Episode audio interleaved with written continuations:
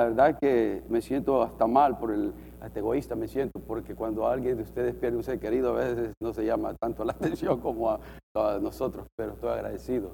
La verdad es que estoy sumamente agradecido de, del cariño, la demostración de cariño solamente aquí en la iglesia, sino en los hermanos de Los Ángeles, hermanos de todas muchas partes me han llegado, este, que había dejado de ver por mucho tiempo, me han llegado texts, pensé que ya sus hermanos ya, ya han desaparecido, pero de repente me están llegando por todos lados y, y le doy la, la gloria y la honra a Dios por eso, ¿no? porque el cariño está ahí pues, de mucha gente y la verdad las oraciones se han sentido, se han sentido bastante, pero eh, cuando uno, eh, Pastor Dama, Paola sabe, eh, los pastores saben ¿no? que cuando uno está enfrente, como en este privilegio, este honor de compartir, una de las cosas que tiene que aprender es a, ministrar olvidándose de uno un poco a veces y ministrar con el corazón en la mano, ah, ministrar con el dolor, porque el dolor es parte de la vida, el dolor es parte de este, de este lado del cielo y tiene uno que aprender a servir a Dios de una manera que use ese dolor para glorificar a Dios, usar nuestro mismo dolor para exaltar su nombre. No para centrarse en uno, en mi dolor, pobrecito yo, sino exaltar el nombre de Jesucristo porque Él nos ha dado todo consolo, todo consolación viene de Él.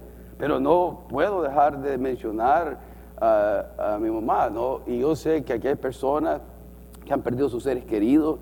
Mi hermano Armando perdió a su papá en México, yo no sé, algunos de ustedes no, quizás no saben. Eh, a veces él, él ha estado trabajando bastante duro, pero si ve esto, pues, hubiera querido que estuviese acá pero si, no por trabajo, no, pero para poder orar también por él. La hermana Alba perdió a su hijo, la hermana María Godínez, hermana también está atrás, perdió a su hijo eh, en cuestión de meses. No todos estos hermanos han perdido seres queridos también y, y yo he estado en contacto con ellos y orando por ellos, pero ah, pues ahora pues se me añade, se me añade a mí, este, la- pues mi mamá ya está en mejor lugar. Gracias por sus oraciones porque Dios completamente hizo el milagro y la sanó. la sanó completamente. Ya, ya está bien mi mamá. O sea, cuando llegó el cielo, te digo que mi mamá tenía, a ver si van a tener que, voy a estar por todos lados, o ténganme paciencia en cuestión de comunicación. Ah, mi mamá tenía un brazo que, que cuando se cayó y se quebró el brazo. Y, y cuando mi mamá levantaba un brazo, y era, era el, el- derecho, y cuando levantaba el brazo, ya no se lo pudieron reparar, la cirugía ya no la soportaba mi mamá, entonces quedó con el bracito mal. Cuando yo llegué a El Salvador, yo miraba que me saludó, me abrazaba con una mano, pero el me di cuenta al siguiente día, lo que pasaba es que mi mamá no podía mover el brazo porque cuando movía el brazo, un hueso le saltaba así. Y, ella misma se lo acomodaba y se volvía a acomodar la mano así. Y, y cuando yo miré eso, eh, me quebrantó completamente y no quise llorar en frente de ella. Me fui debajo de los limones y me puse a llorar, ¿no? Porque sí, mi mamá estaba, tenía muchas cositas ya en su salud que, que le estaban, que estaba sufriendo. Y una de las cosas de la última semana, el último mes y algo, mi mamá estuvo verdaderamente sufriendo. Y quizás por eso tengo más paz y tranquilidad hoy, porque sé que mi, mi mamá ya no está sufriendo. Estuvo una largas, un mes y algo con mis hermanas, eh, que las amo mucho, que hicieron un trabajo increíble con, con mi mamá, cuidándola 24 horas al día, turnándose, y eh, le dieron un amor y un cuidado increíble.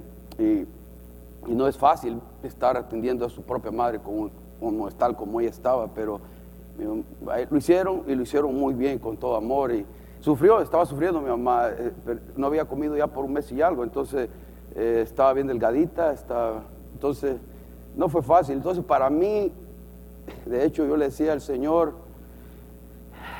levántala ya, dale descanso a mi mamá, llévatela contigo, Padre. Me iba a caminar y le decía, Señor, levántala, porque quítale, alivia el dolor ya de ella, alivia el dolor. Hermano, no podemos a veces aferrarnos a las, a las personas que amamos, a veces hay que dejarlas ir a Dios, porque van a estar en mejor lugar. Y, y- y es uno egoísta si quiere que se queden acá. porque todos vamos a tener esa cita y tenemos esa cita divina de un día estar con el Señor. no nos escapamos, nadie nos, no nos escapa nadie. Cristiano o no cristiano, tenemos esa cita divina y vamos a estar con el Señor. Y por eso quería honrar a mi madre. Fue, mi mamá fue una buena madre. Eh, no tengo absolutamente queja de nada. O sea, estoy diciendo, no fue perfecta. ¿Qué madre es perfecta? Pero fue una excelente y buena madre.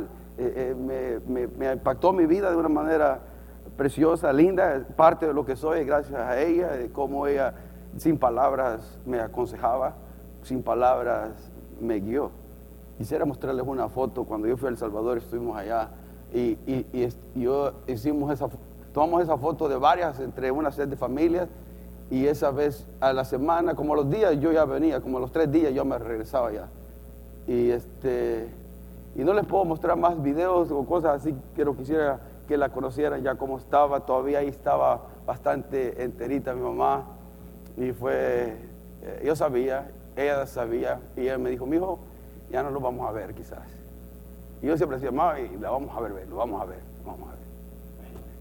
Pero Dios lo vamos a ver pues, en el cielo. no aquí, pero lo vamos, la vamos a volver a ver. Pero mi mamá, mi mamá sentía y no me dijo, no, no sé. Y lo curioso del caso, algunos les mandé a, a dejar saber y les dije gracias, ¿no? Por las oraciones, pero mi papá murió el 14 de mayo del 2015. Mi mamá murió el 14 de mayo de este año. Es la misma fecha. La misma fecha, los dos. Y, wow, eso es, tremendo, ¿no? Pero darle gracias a Dios por los años que, que, tenemos como, que tuvimos con nuestra madre, la verdad fue eh, privilegio. Saben que los que emigramos a Estados Unidos tenemos una, unas cosas, ¿no? Que a veces nuestros hijos no tienen abuela, nuestros hijos no tienen tíos, nuestros hijos no tienen muchos, porque no están alrededor nuestro, no, estamos en nuestros países. Y es algo que nuestros hijos tienen ese vacío, algunos tienen ese vacío grande, ¿no? Porque no disfrutan de la familia extensiva como pueden disfrutar si estuviésemos allá o, ellos acá, ¿no? Pero algunos sí tienen ese privilegio y esa bendición. Ah, este, emigramos para los Estados Unidos eh, y pues es el, es, el, es el precio a pagar, ¿no? A veces. Y aunque vayamos cada año, aunque vayamos cada, bastante, no, no llena el espacio, de, no llenaría eso. Pero le doy gloria a Dios porque la familia en Cristo ha sido nuestra familia, hermano. Sinceramente, nuestra familia en Cristo ha sido nuestra familia. Y gracias a Dios ahora, porque a través de los medios de comunicación lo que hay, se, ha, habido un mayor acercamiento, algo bueno trajo la tecnología, ¿no? Porque a los que están distantes sí nos acercamos, aunque a veces los que tenemos cerca nos alejamos, ¿no?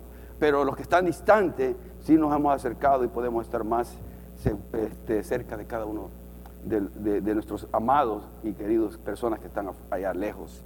Pero hermanos, sería tremendo no glorificar a Dios en esto porque la esperanza que tenemos en Cristo es real. ¿Lo cree? La, verdad que en estos momentos es cuando realmente nos damos cuenta, ¿qué? Sin Cristo, somos nada sin el Señor. Somos nada sin la esperanza que tenemos en el Señor.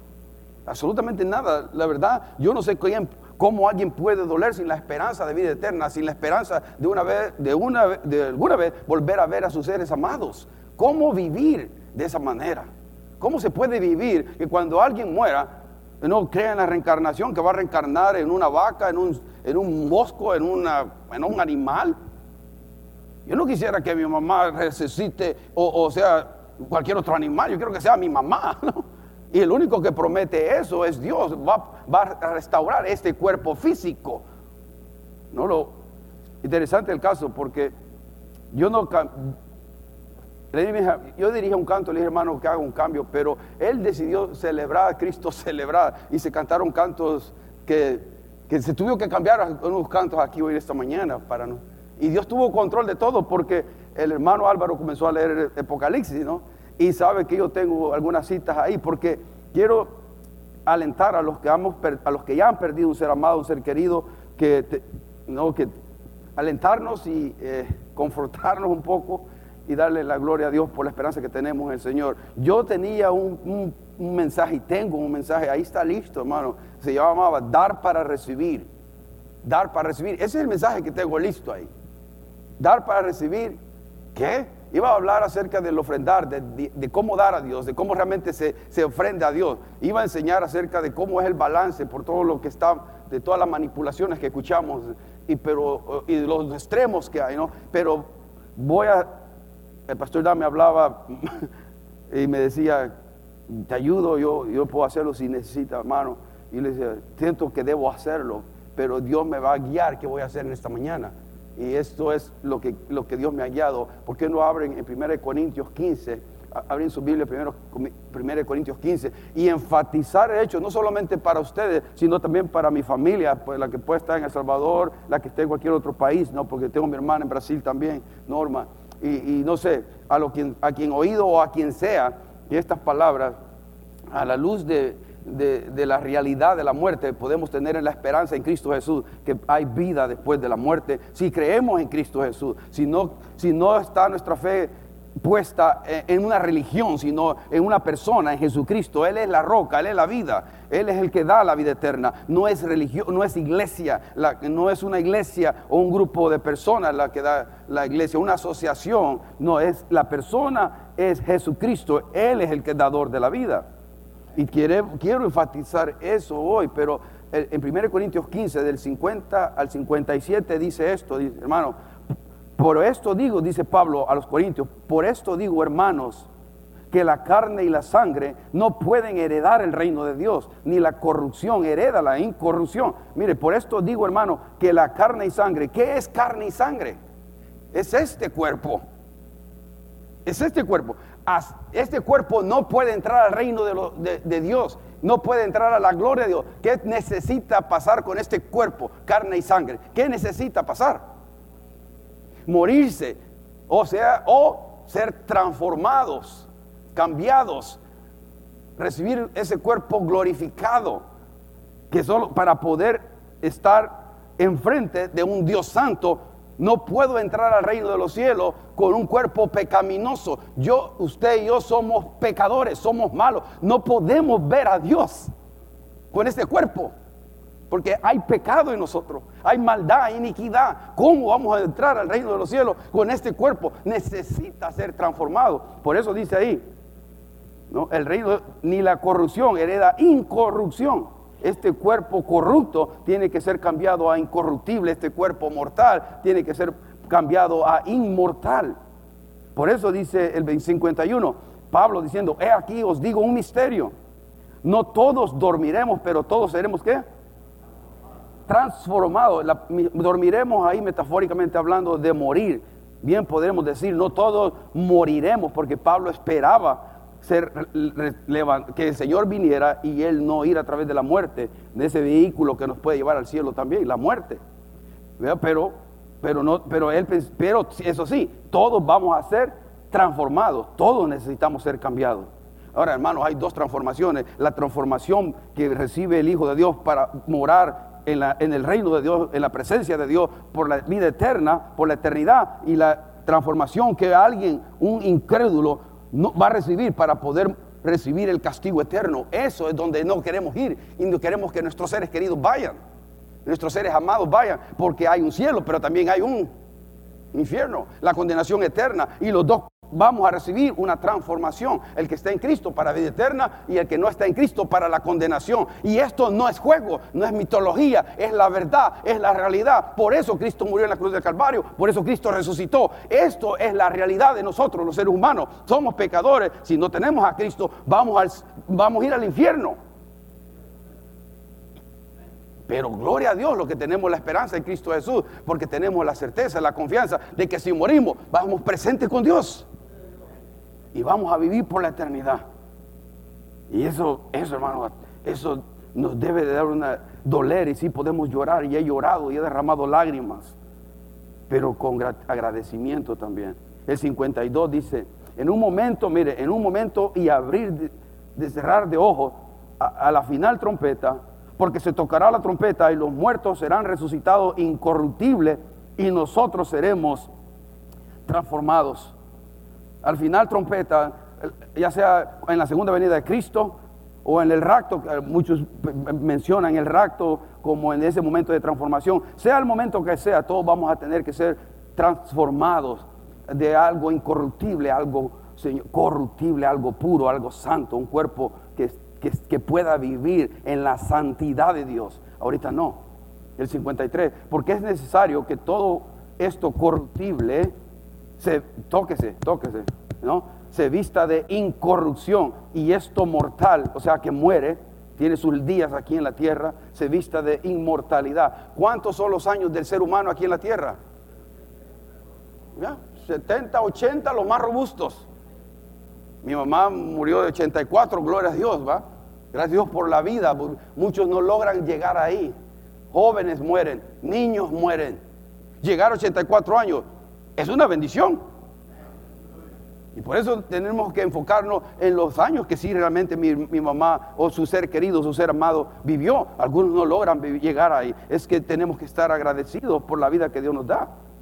Si uno, si alguien llega a 70, 80 años comiendo bien, ¿no? cuidándose, haciendo un poco de ejercicio.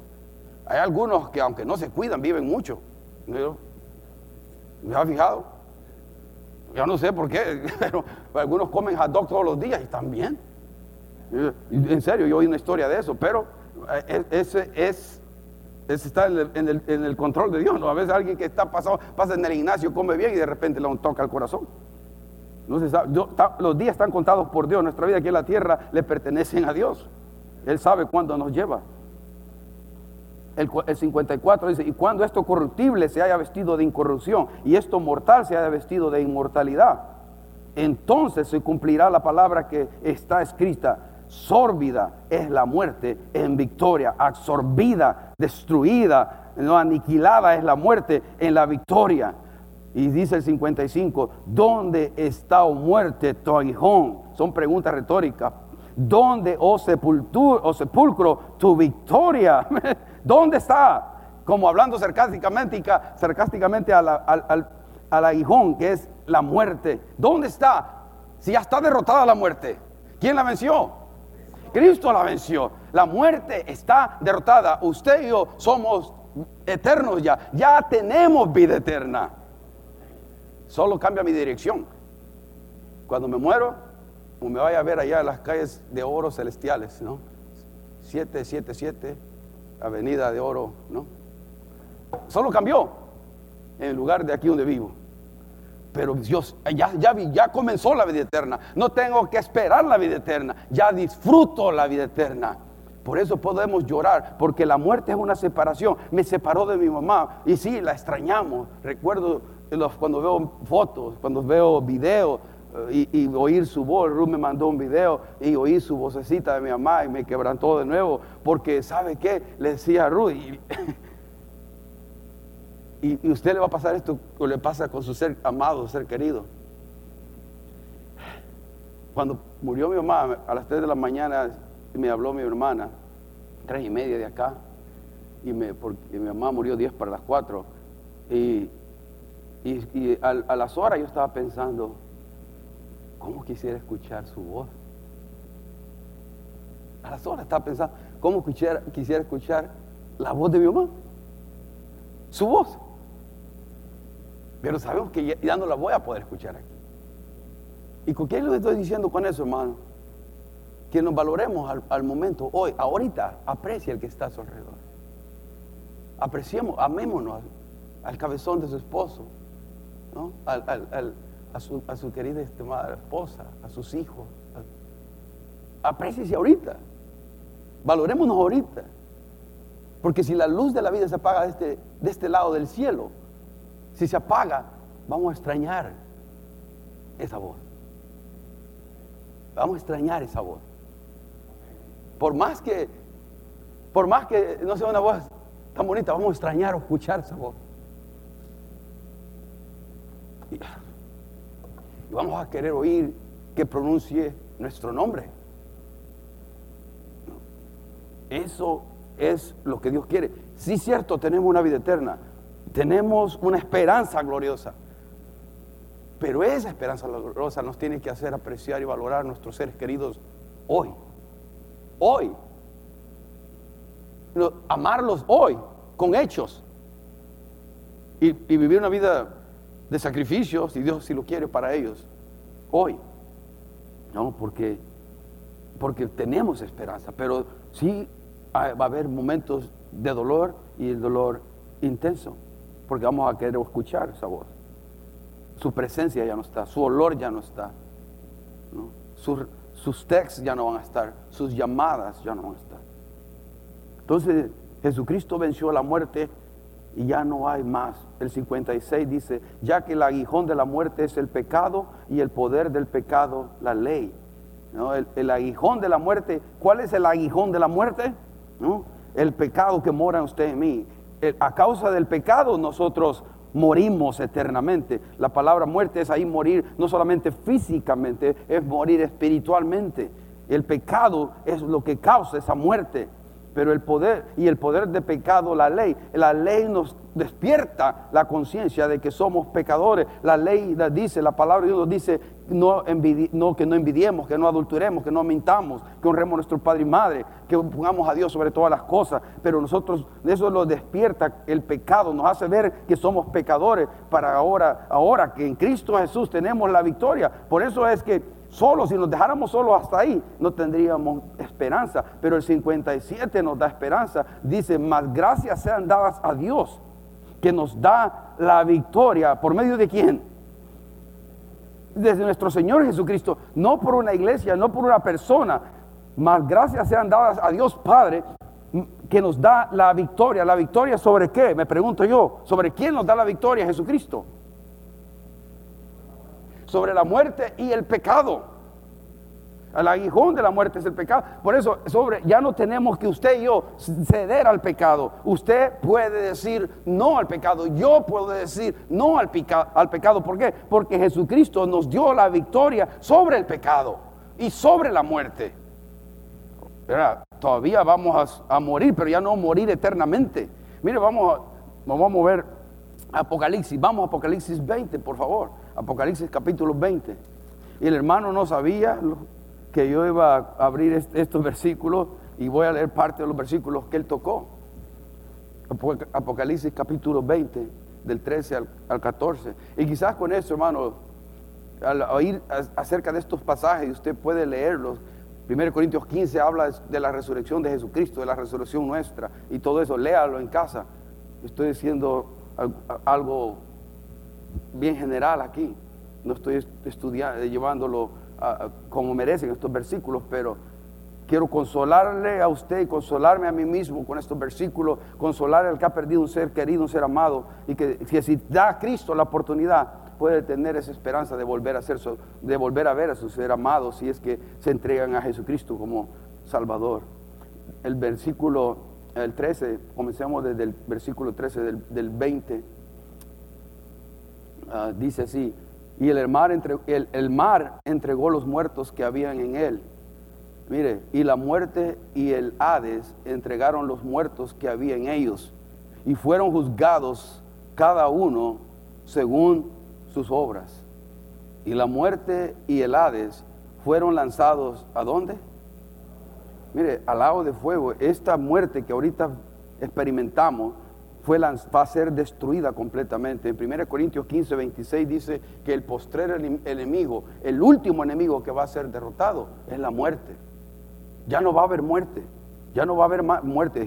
Dios va a destruir la muerte y la sepultura. Eso significa el Hades. Ya no va a haber más este dolor, ya no va a haber más esta separación. Viene ese tiempo. Y el 15 dice, y y el que no se halló, esto es lo que tenemos que prestar atención y el que no se halló inscrito en el libro de la vida fue lanzado a dónde? Al lago de la fuego, al mismo lugar donde la muerte y el, ave va a ser lanzado.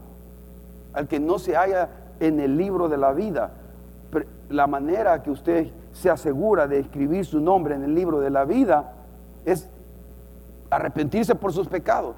Todos somos pecadores, por cuanto todos pecamos, estamos destituidos de la gloria de Dios. Todos somos malos, no hay ninguno bueno. Absolutamente. Ahora, ¿cómo yo quiero estar en este libro de la vida para que, no me lancen al lago de fuego? Ahora, si alguien es, lanzado al, lago de muerte, al, lago de fuego, Dios no lo lanza a nadie. Dios no lo lanza ahí. Uno mismo se lanza al, al rechazar a Cristo.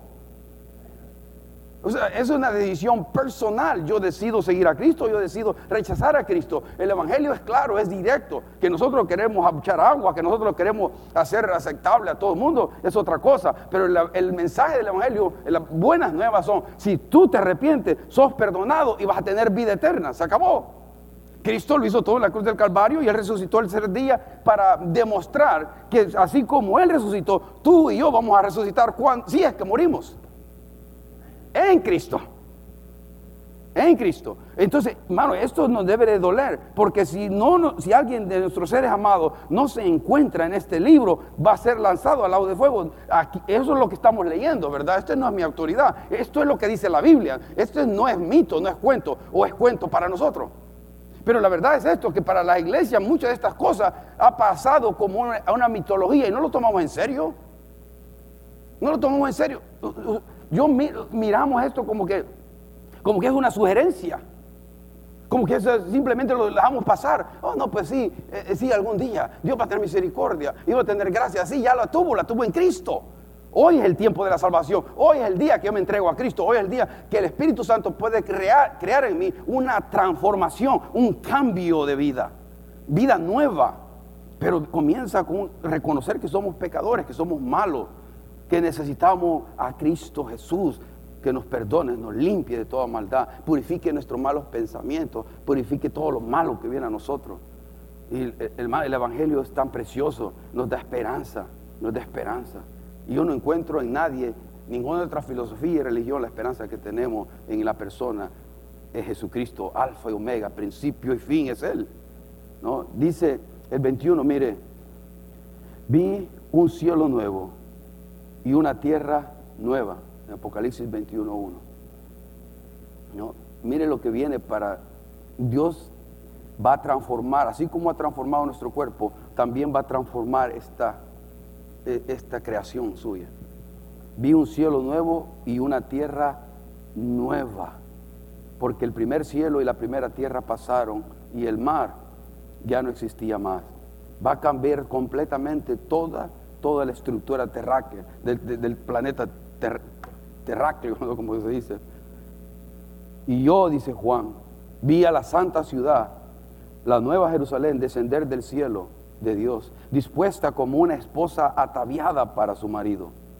Y oí una gran voz del cielo que decía, he aquí el tabernáculo de Dios con los hombres, o sea, su morada, y él morará con ellos, y ellos serán su pueblo, y Dios mismo estará con ellos como su Dios. Mire, la presencia de Dios ya morando ahí, con usted y conmigo, porque a esta altura el que el creyente ya ha, sido, ya ha recibido su cuerpo glorificado y exaltado. Pero mire lo que va a pasar en el, en el, en el 4. Qué precioso cuadro. Es, nuestro Dios es, es amoroso. Mire, enjugará Dios toda lágrima de los ojos de ellos. Y ya no habrá muerte, ni habrá más llanto, ni clamor, ni dolor, porque las primeras cosas ya no existen más. Hermano, yo me imagino a Dios de esta manera. A ver si me, a ver si me ayuda a alguien. Voy a agarrar a mi hijo, sorry, mi. Ven. Porque yo, porque soy su padre, ¿no? Padre celestial. Abajo, mi hijo, porque está más alto que yo. La, Dios va a enjuagar nuestras lágrimas. ¿Cuántos han tenido dolor? Ese dolor que no se entiende, que nos ahoga por una impotencia. ¿Ha sentido alguna vez una impotencia con un... ¡ah! No puedo cambiar mi situación, no puedo cambiar. Y, y lo que Dios hará en ese momento es, de una manera especial, porque a veces pensamos en un Dios lejano, nuestro Dios es bien cercano a nuestro corazón. Y sabe qué, yo haría hasta lo último para que mi hijo no sufra. Yo haría hasta lo último para que él no sufra. Yo prefería sufrir por él. Si Dios va a permitir un sufrimiento a él, yo le digo, Señor, no se lo deja a él, dámelo a mí. ¿Cuántos padres harían lo mismo eso? Imagínense ahora nuestro Padre Celestial, en ese momento cuando nos ha visto transitar por todos estos años aquí en la tierra, donde Él sabe lo que duele las cosas. Lo que duele a una madre perder a, su hijo, hermana María. Lo que duele a una madre perder una hija. Lo que duele es una madre querer tener un baby y, y no puede nacer. Cuando le duele a unos padres que de una manera imprevista pierde a su hijo en un accidente de auto. Todo esto es el dolor ahorita temporal causado por... Eso es real, esa es la realidad del asunto. Que usted y yo estamos expuestos de una llamada por la noche y decirnos una mala noticia. Esa es la realidad ahorita. Que usted y yo estamos en una llamada que alguien dice, mí, tienes cáncer, tienes tantos días para vivir, tienes meses. Esa es la realidad de este lado. Pero Dios conoce eso. Lo que le quiero decir, Dios conoce, entiende, no de una manera lejana, sino de una manera cercana. Y porque somos sus hijos y Él es nuestro Padre Celestial, llegará el momento donde Él va a abrazarnos y va a decir, ya no más, mi hijo, ya no llores más, ya estás conmigo, estás en el lugar más seguro ahora. Siempre te amé, siempre estuve en tu dolor, siempre estuve contigo. Nunca te dejé. Aunque tú me sentías así, yo siempre estuve así contigo. Y lo que tú, a ti te dolía, a mí me dolía. Y lo, cuando tú lloraste, yo también lloraba. Ese es el Dios real y verdadero de la Escritura. Siéntate.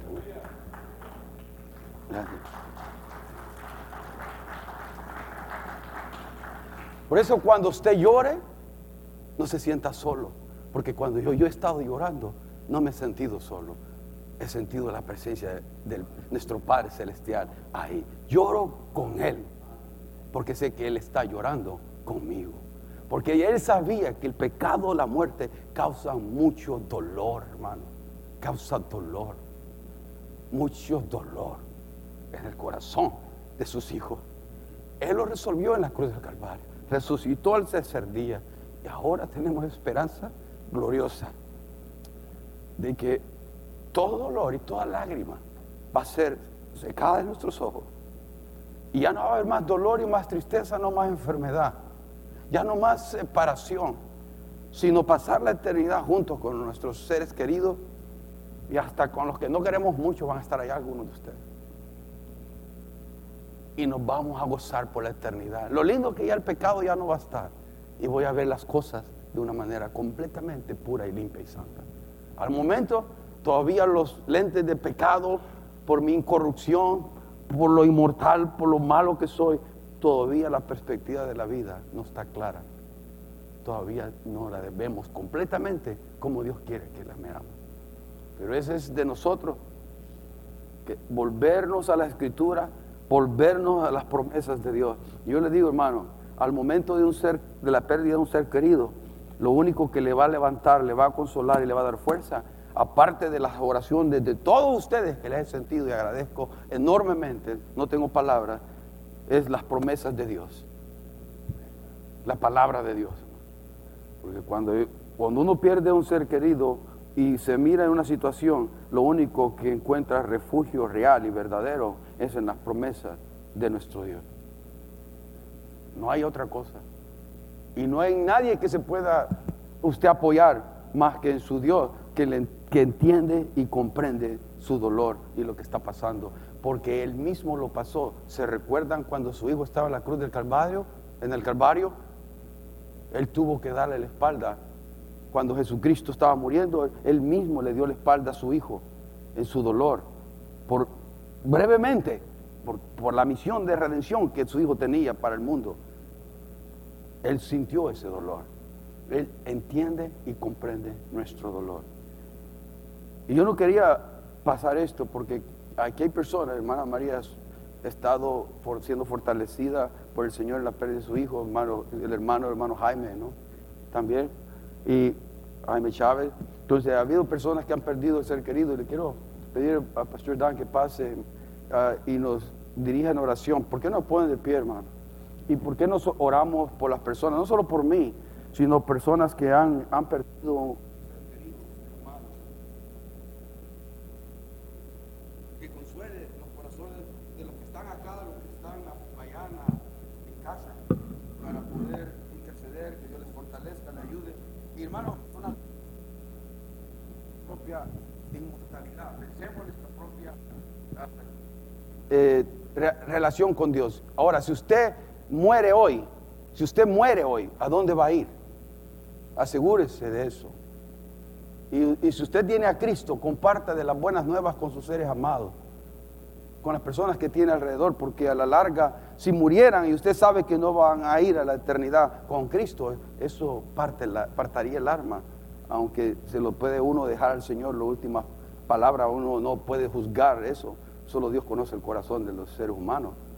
Pero si alguien dice verbalmente, yo creo en Jesucristo, he puesto toda mi confianza en Jesucristo, he entregado mi vida a Cristo y soy palo, soy pecador, recibo su perdón, recibo su gracia, recibo su amor, recibo la esperanza y ahora si muero voy a ir con Él. Eso es lo mínimo que quisiéramos escuchar de nuestros seres queridos para poder verles y tener la esperanza, la seguridad, cuando digo esperanza es la certeza de volver a ver a nuestros seres queridos para poder llorar con consuelo eterno, con consuelo.